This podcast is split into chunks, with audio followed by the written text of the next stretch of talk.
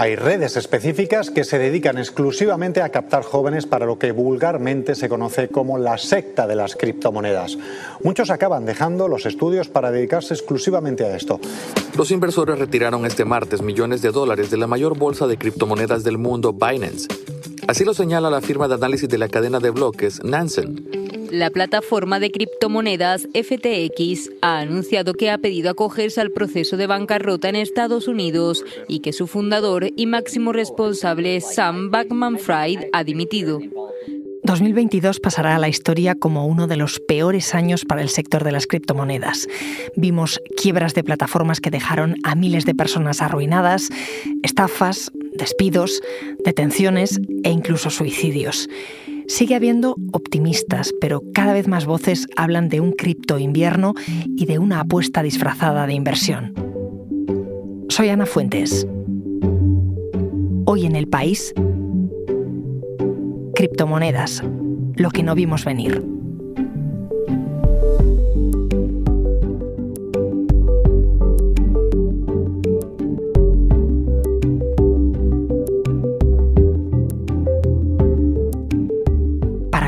Esto está aquí mi compañero de la sección de economía, Álvaro Sánchez. ¿Qué tal, Álvaro? Hola, Ana. No hace ni un año hablábamos tú y yo en este podcast del boom de las criptomonedas, de cómo atraían a la gente joven y, de los riesgos de invertir en ellas. Y luego vinieron meses muy movidos. Eh, como hemos escuchado al principio, muchas de las noticias tenían que ver con, con algo negativo, ¿no? Sí, se puede decir que han sido muy intensos. Si 2021 fue un año maravilloso para las criptos porque su valor se multiplicó, 2022 podemos decir que ha sido el peor porque hemos tenido de todo. Hemos tenido desde colapsos de criptomonedas, caídas de plataformas, eh, desplomes del valor del Bitcoin y también incluso pues criptosectas eh, en el mundo de la formación que prometían eh, enseñar cursos a jóvenes y bueno, al final funcionaban atrayendo nuevos clientes y, lucrándose así, ¿no? Sin, sin, nada detrás. Y de todas esas eh, miserias, ¿cuál dirías que es la, la, más preocupante en este tiempo? Ha habido dos muy, muy grandes. La primera fue en mayo, que fue la caída de la criptomoneda eh, Terra Luna. Ahí estamos hablando de un valor de mercado de 45 mil millones de dólares que se desvaneció prácticamente en tres días de pánico total. Y ahí hubo cientos de miles de damnificados en todo el mundo. Pero lo más gordo ha sido lo de FTX.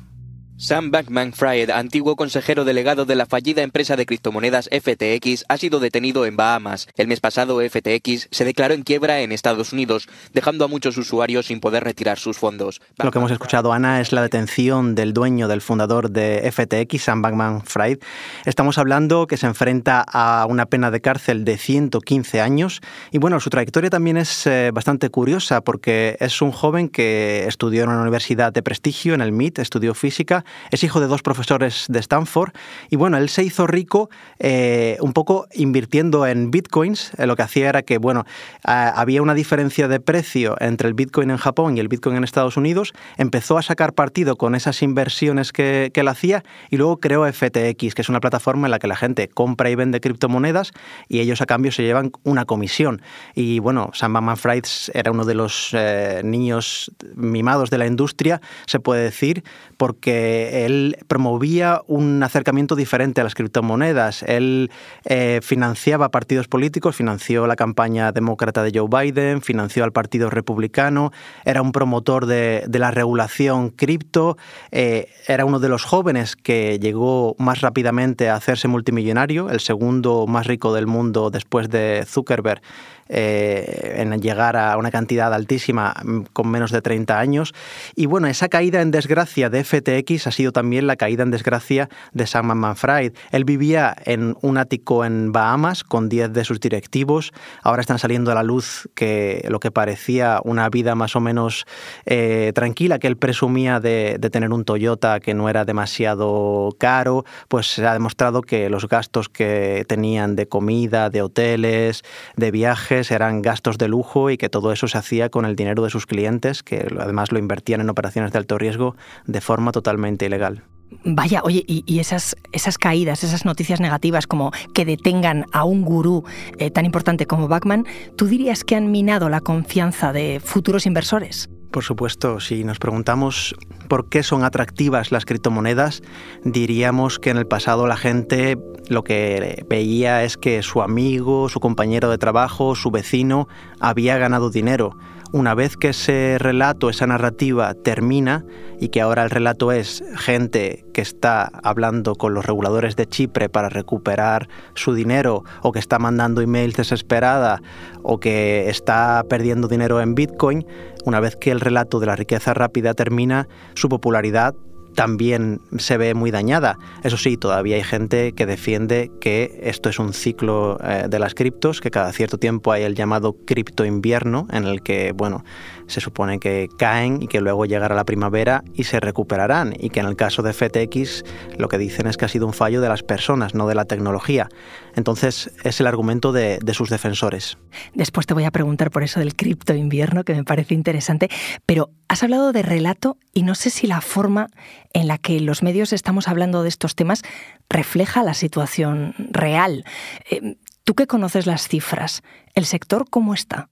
Pues eh, hay un número muy claro. Las criptomonedas en su apogeo llegaron a valer 3 billones de dólares y ahora valen 800 mil millones. Para que te hagas una idea, es como si la empresa Apple, que es la más valiosa del mundo, desapareciera, porque la empresa Apple vale en torno a 2 billones de dólares ahora mismo. Entonces, todo ese dinero, todos esos 2 billones de dólares se han esfumado en apenas un año y medio, dos años. Así que eh, la verdad que el golpe ha sido bastante duro y, se teme que caigan otras, además de Terra Luna y FTX, hay preocupación por eh, Gemini, ha caído también otras como Celsius, como BlockFi y la pieza de caza mayor, la que más se teme que pase algo es Binance, porque es prácticamente un monopolio ahora mismo, es la gran empresa cripto, es la que más se utiliza para comprar y vender criptomonedas. ¿Y qué ha pasado con, con Binance? Binance por ahora sigue funcionando con normalidad, pero en los últimos días lo que ha habido es mucho miedo después de lo que ha pasado con FTX. Ha habido salidas de fondos. Su fundador, Changpeng Zhao, ha salido en Twitter continuamente a decir que todos esos temores son infundados y que su empresa funciona normalmente, pero hay mucha gente que le acusa de ser opaca, de ellos ni siquiera, por ejemplo, desglosan dónde está su sede, tienen filiales en paraísos fiscales como las Islas Caimán. Y entonces hay mucha opacidad y hay mucho miedo de que si Binance cae, el mundo cripto pueda estallar y los ahorros de millones de personas con él. ¿Y qué pasa si el mundo cripto estalla? Para hacerme una idea, eh, ¿con qué se podría comparar, eh, pues en términos de escándalos financieros, en la banca o en la inversión tradicional? se compara sobre todo con el caso de Bernard Madoff, el gran estafador de Wall Street que se llevó por delante más de 50.000 millones en ahorros de la gente con su esquema Ponzi. Espera, espera, cuéntame qué es eso de un esquema Ponzi. Pues lo que hacía básicamente Madoff era prometer altas rentabilidades a los inversores, pero en lugar de ganarlas en el mercado, eh, la devolución de ese dinero lo hacía con los fondos que entraban de nuevos clientes. Es decir, él no estaba ganando realmente el 8% que le entregaba a los, a los clientes que le confiaban su dinero, sino que necesitaba de nuevos clientes para seguir alimentando esa bola de nieve y seguir dando esa rentabilidad hasta que finalmente estalló por completo. Y bueno, ahora en el caso de, de las criptos se compara con eso. La buena noticia es que el contagio a otras instituciones financieras como los bancos parece que no ha sido grande. Lo dijo el otro día un miembro del Comité Ejecutivo del Banco Central Europeo, Fabio Panetta, dijo que sorprendentemente los bancos no tienen gran exposición a las criptomonedas y eso es una buena noticia para el sistema financiero y una mala noticia también para los particulares porque realmente si caen las criptos los grandes afectados serán ellos. Pero antes hablabas de, un gran caos, de una gran crisis. Y a todos nos viene a la mente el caso de Lehman Brothers. En ese caso intervino el Estado. ¿Es posible? En el caso de las criptomonedas, ¿hay una red de seguridad? No, no la hay. Esa es la gran debilidad. Ahora mismo estoy en grupos de Telegram, de WhatsApp, de afectados y ves una gran desprotección de todos ellos que están enviando mails, están por su cuenta librando guerras, preguntan si tienen que ir a la policía a denunciar, no saben qué hacer Y en el pasado la gran ventaja de casos como Lehman Brothers o como eh, el propio Madoff, que el gobierno intervino para devolver a, los afectados, y bueno, nuestros ahorros en los bancos también están protegidos hasta 100.000 euros. Eso no existe en las criptomonedas porque ahora mismo es un salvaje oeste. Y con tanto escándalo, con tantos casos tan sonados, tan opacos, ¿se plantea algún país eh, prohibir las criptomonedas? China fue el que dio ese paso, aunque todavía hay gente dentro de China que consigue operar con criptomonedas de forma ilegal, pero los grandes movimientos van hacia la regulación. Ahora mismo está por aprobarse una ley europea, MICA, para regular el uso de criptomonedas. Y bueno, hay otros extremos como El Salvador, que lo que ha promovido es el uso oficial como moneda de, las criptomonedas. Pero la, idea de los grandes países como Estados Unidos o Europa va hacia la regulación y no hacia la prohibición, aunque hay voces como la de Paneta que lo que dicen es que una regulación normal no basta, que esto no son inversiones, que esto son apuestas y que hay que tratarlas como si fueran juegos de azar. Entonces, la pregunta es eh, regular, prohibir, hay ese debate. Sí, me acuerdo que la última vez que hablamos nos ocupó un buen rato esto de la regulación. Aquí en España ¿Qué dicen organismos como la Comisión Nacional del Mercado de Valores, por ejemplo? La CNMV lo que ha hecho es ponerle trabas a la publicidad. Las criptomonedas han ocupado el lugar que tenían antes, por ejemplo, las casas de apuestas, en muchos patrocinios, en publicidad muy agresiva por todos lados, y lo que ha hecho la CNMV es poner obligaciones de que tienen que poner un gran aviso de los peligros que tiene invertir en criptomonedas, que tienen que enviarles a las campañas antes y aparte también ha creado un registro de empresas que tienen que enviarles determinadas garantías de, transparencia, de que se comprometen a luchar contra el blanqueo, y a las empresas que no lo hacen, pues las coloca en una lista gris una lista o una lista negra eh, de empresas que son chiringuitos financieros. Oye Álvaro, hace unos días tú mm, publicabas un artículo en el que hablabas de la confianza. Decías que era básica para que las criptomonedas sobrevivieran. Hoy, ¿quién apuesta por ellas? ¿Quién cree que este mundo va para arriba y quién cree que está a punto de colapsar? Pues todavía queda una gran legión de inversores fieles, aparte de la gente que trabaja directamente en la industria, que habla del llamado cripto invierno. La idea de cripto invierno lo que viene a decir es que es algo temporal esta crisis, que no ha llegado para quedarse ni para perpetuarse, y lo que mira es un poco la historia del Bitcoin. El Bitcoin es cierto que ha tenido periodos de mucha bonanza y periodos de muchas caídas, y ellos dicen, la historia se repetirá. Cuando acabe esto, eh, veremos este momento como una gran oportunidad para haber comprado y en el futuro pues eh, habremos conseguido una gran revalorización. El problema con las inversiones es que la historia no siempre se repite y las rentabilidades pasadas no garantizan las futuras. Esa es una de las normas básicas. Entonces el hecho de que en el pasado haya gente que haya ganado no quiere decir que vaya a pasar en el futuro. Y más visto el momento de gran fragilidad sin precedentes que vive la industria con las caídas de plataformas que parecían completamente seguras. Entonces no quiere decir que eh, al ganar en 2010 o 2012 vayamos a ganar en 2025. Tú que además escribes de macroeconomía, de inflación, de la subida de los tipos de interés, eh, ¿eso afecta al mundo de las criptomonedas? ¿Interactúan? Ha afectado muchísimo porque, de hecho, al comienzo de la caída de las criptomonedas fue paralelo básicamente a la subida de tipos de interés de la Reserva Federal.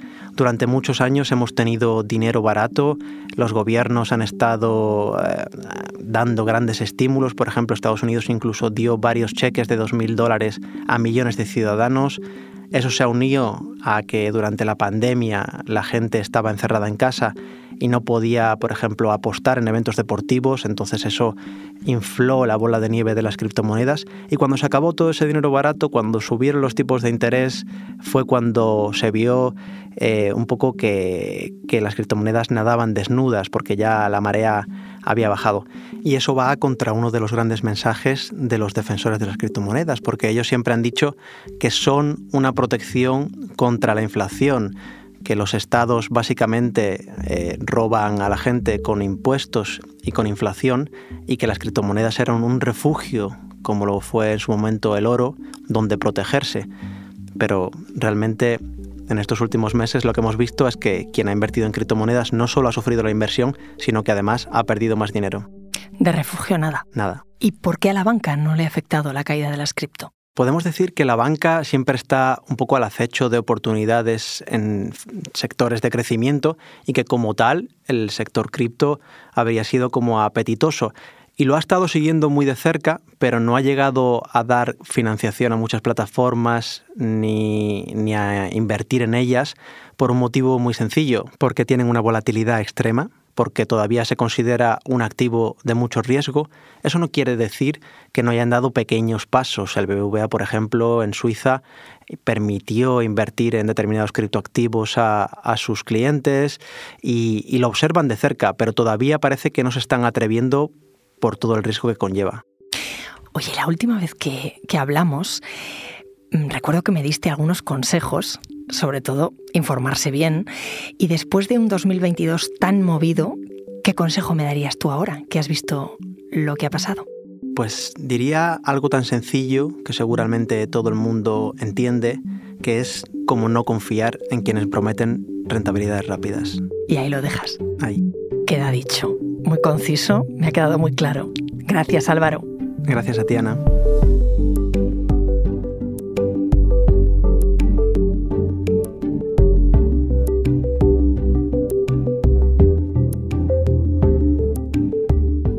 Este episodio lo ha realizado y dirigido Silvia Cruz La Peña.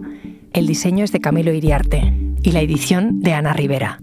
Yo soy Ana Fuentes y esto ha sido Hoy en el País. De lunes a viernes volvemos con más historias. Gracias por escuchar.